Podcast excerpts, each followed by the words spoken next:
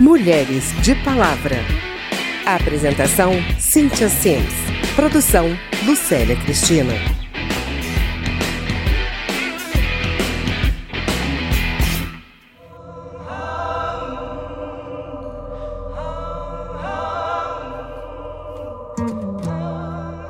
25 de novembro, Dia Internacional para a Eliminação da Violência contra as Mulheres. Em vários países do mundo, ele marca o início da campanha anual de 16 dias de ativismo contra a violência de gênero.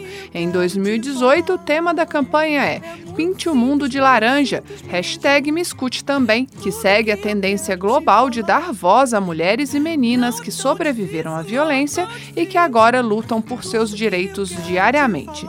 Por muito tempo, a impunidade, o silêncio, a desonra e a vergonha contribuíram para a permanência das agressões a mulheres. Agora, a campanha quer conscientizar a sociedade sobre a importância de se ouvir com atenção os relatos dessas milhares de vítimas. A cor laranja simboliza um futuro melhor para elas. Saiba mais com a repórter Cíntia Sims.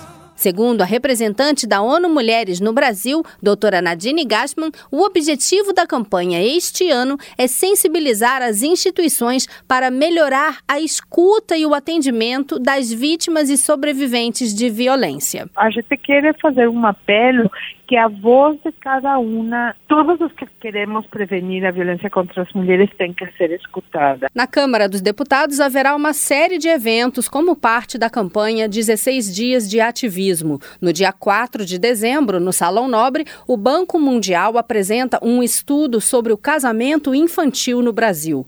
No dia 6 haverá o lançamento do filme Chega de Fio Fio, seguido de debate com a diretora Amanda Lemos. Dia 11 será lançado o livro livro A Bancada do Batom, sobre a bancada feminina na Constituinte de 1988.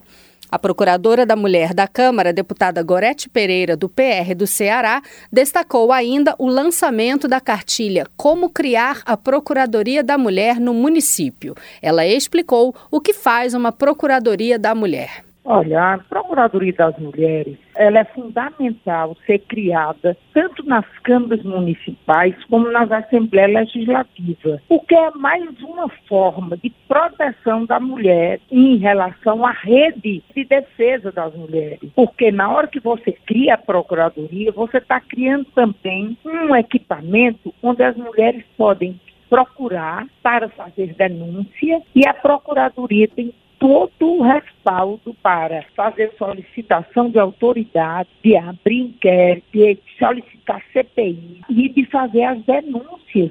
Na Câmara, a campanha 16 Dias de Ativismo pelo Fim da Violência contra a Mulher termina no dia 12 de dezembro com a realização do seminário sobre a Lei Maria da Penha. Da Rádio Câmara de Brasília, Cíntia Simes. Na visão da ONU, combate à violência contra a mulher não é só uma questão de direitos humanos, mas também de desenvolvimento econômico e social. Segundo a oficial de Gênero e Raça do PNUD, Programa das Nações Unidas para o Desenvolvimento, Ismália Afonso, a violência impacta diretamente a expectativa de vida, os estudos e a renda das mulheres. E se metade da população vive sob ameaça simplesmente por ser mulher, isso acaba comprometendo o desenvolvimento Desenvolvimento Humano das Nações. Pesquisa deste ano da Care International, citada pelo PNUD, indica que o custo da violência contra mulheres pode chegar a cerca de 2% do PIB global, o que equivale a um trilhão e meio de dólares, mais ou menos o tamanho da economia do Canadá. E quando o assunto é violência contra a mulher, nunca é demais lembrar que ela acontece de várias formas, não é só a agressão física. Há outras, como a violência psicológica e a violência patrimonial. E no caso da violência sexual, não é só o estupro que deve ser punido. De acordo com uma lei aprovada em setembro deste ano, a importunação sexual e a divulgação de cenas de estupro também passaram a ser crimes. Entenda agora com a repórter Mônica Tati. Eu ando com medo, entendeu? Eu entro no metrô já preocupada, já entro nos ônibus preocupada, com medo de eu voltar para casa toda ejaculada. Eu tenho medo, quando eu olho na rua, vejo o cara ficar parado, já fico pânico. eu tô sempre olhando para trás, para frente, pro lado, sempre procurando as pessoas. Meu medo mesmo é de, de chegar e ser estuprado mesmo. A estudante Jennifer Gonçalves foi vítima do chamado crime de importunação sexual. Essa nova tipificação está prevista em uma lei que foi sancionada em setembro de 2018. Mas afinal, o que significa importunação sexual? É a realização de um ato libidinoso na presença de alguém e sem a sua permissão. O caso mais comum é o assédio sofrido por mulheres em transportes coletivos. Esse crime era considerado apenas uma contravenção penal, com pena de multa. Agora, quem praticá-lo poderá pegar de 1 a 5 anos de prisão. Além de constranger, a importunação pode deixar traumas também, como relata a assistente social Bela Soares, responsável por uma associação de mulheres que acolhe vítimas de violência no Distrito Federal. Segundo Bela Soares, muitas mulheres não gostam de denunciar esse tipo de abuso por se sentirem ainda mais vulneráveis. E ela diz assim: Ah, Bela, não vou denunciar, eu tenho vergonha além de ter acontecido comigo, ainda vou ficar me expondo, tanto na delegacia quanto é, nos outros lugares. E a mulher tem que acabar com isso. Ela foi molestada, ela foi estuprada, ela foi violado o direito dela, ela tem que correr atrás. E a gente orienta muitas mulheres a fazer isso. O texto da lei foi baseado em projeto de lei de autoria da senadora Vanessa Graziotin, do PCdoB do Amazonas, e também torna crime a divulgação de cenas de estupro e de imagens íntimas ou pornográficas por qualquer meio audiovisual. Esse fato é bastante comum e geralmente é realizado por ex-maridos ou companheiros, geralmente inconformados com o fim do relacionamento. Para o diretor de comunicação da Polícia Civil do Distrito Federal, Lúcio Valente, é importante que a legislação acompanhe as mudanças sociais e tecnológicas. No entanto, ele alerta que apenas a lei não é o suficiente para impedir a ocorrência desse tipo de crime. A gente não pode esperar que o direito penal seja a solução para a criminalidade. Você sabe que a criminalidade é algo muito complexo e que envolve vários fatores. Mas é claro que tendo uma legislação, e não basta a previsão da legislação, a legislação tem que ser efetivamente cumprida e aplicada em todo o seu rigor. A lei prevê ainda aumento de pena para todos os crimes contra a liberdade sexual e para crimes sexuais contra vulneráveis, que foram incluídos pelo parecer da deputada Laura Carneiro, do DEM do Rio de Janeiro, que relatou a proposta na Câmara. Da Rádio Câmara de Brasília, Mônica Tati. Olhar Feminino. Hoje a gente destaca a visão da doutora em demografia pela Universidade Estadual de Campinas, Jaqueline Aparecida Romil, sobre o feminicídio. A pesquisadora alerta que, apesar de ter havido uma redução desse crime contra mulheres brancas, ele aumentou contra negras e indígenas. Nesses dois grupos, o índice do crime chega a ser o dobro do que entre as mulheres brancas. Acompanhe com a repórter Lara Rage. Ela participou de debate na Comissão de Defesa dos Direitos da Mulher na Câmara sobre a ocorrência de feminicídios no país. Segundo a pesquisadora, os dados significam que as mulheres negras e indígenas não estão sendo atingidas pelas políticas universais e precisam de ações específicas. Então é mais uma ideia que talvez vocês aqui possam pensar políticas de segurança e saúde pública que sejam específicas e direcionadas para mulheres negras e indígenas, para corrigir essa tendência de queda só para mulheres brancas, que talvez se identifiquem mais, sejam melhor atendidas nas delegacias, talvez tenham todo um serviço de apoio, assistência diferenciado. Lei aprovada pelo Congresso em 2015 alterou o Código Penal para qualificar o feminicídio como um crime contra a mulher, tendo como razão simplesmente a sua condição do sexo feminino. A lei inclui, entre essas razões, a violência doméstica e familiar e o menosprezo ou discriminação à condição de mulher.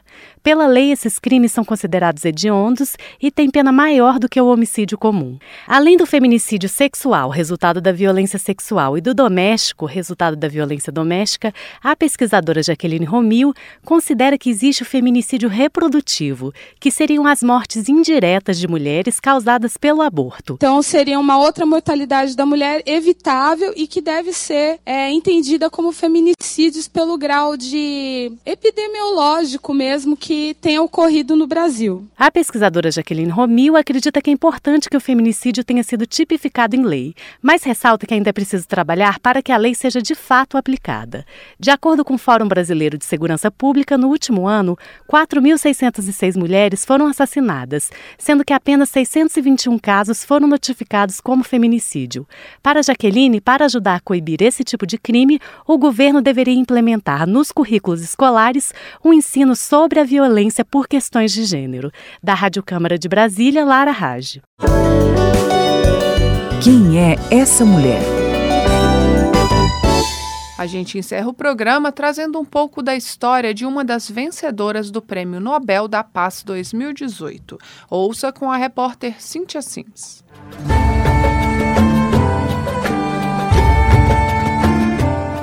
Era uma vez uma pequena aldeia de pastores que vivia em paz no interior do Iraque. Uma família tinha nove irmãos homens e uma moça, Nádia. Essa aldeia era da minoria étnica Yazidi, que tem cerca de 400 mil pessoas. Eles usavam a Bíblia e o Alcorão como escrituras da sua religião, até que o grupo terrorista Estado Islâmico decidiu exterminá-los por serem impuros. E foi assim que Nádia, aos 21 anos, foi capturada.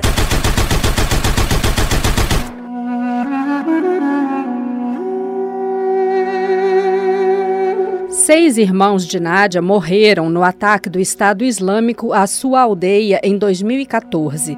A moça foi levada para a cidade de Mossul e mantida como escrava de um líder terrorista. Nádia sofria espancamentos e estupros diariamente. Quando ele se cansou, entregou-a a outros homens e ela passou a suportar estupros coletivos durante três meses. Nádia diz que as mulheres do Estado Islâmico pareciam não se importar que seus maridos mantivessem escravas sexuais. A estimativa da ONU é que mais de 3 mil mulheres e meninas Yazidi tenham sido feitas escravas do Estado Islâmico, que usa o estupro como tática de dominação psicológica. A história de Nádia aconteceu em 2014, mas ainda há muitas mulheres prisioneiras do grupo extremista. Um dia, Nádia conseguiu escapar e chegou a um campo de refugiados, de onde foi para a Alemanha e se tornou uma ativista dos direitos humanos. Em 2016, ela se tornou a primeira embaixadora da boa vontade da ONU para a dignidade dos sobreviventes do tráfico humano. Essa mulher, Nadia Murad, hoje com 25 anos, ganhou o Prêmio Nobel da Paz em 2018, junto com o médico Denis Mukwege, que dirige um hospital para atendimento a mulheres vítimas de violência sexual na República do Congo. A presidente do Comitê do Nobel, Berit Reis Andersen, afirmou que este ano o prêmio traz a mensagem de que as mulheres que constituem a metade da população são usadas como armas de guerra e precisam de proteção. Os responsáveis pelos estupros de guerra devem ser processados por suas ações.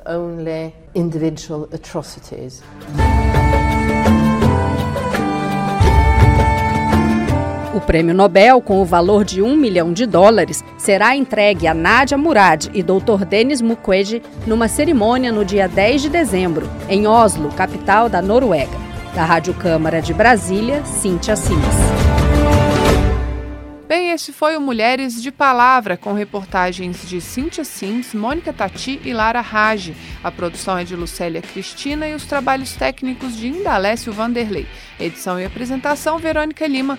Se você tem alguma dúvida, mande pra gente. O e-mail é rádio.câmara.leg.br e o WhatsApp é 61 999 7890 80. O Mulheres de Palavra é produzido pela Rádio Câmara e transmitido pelas rádios parceiras em todo o Brasil, como a Rádio Câmara Paraty, de Paraty, no Rio de Janeiro.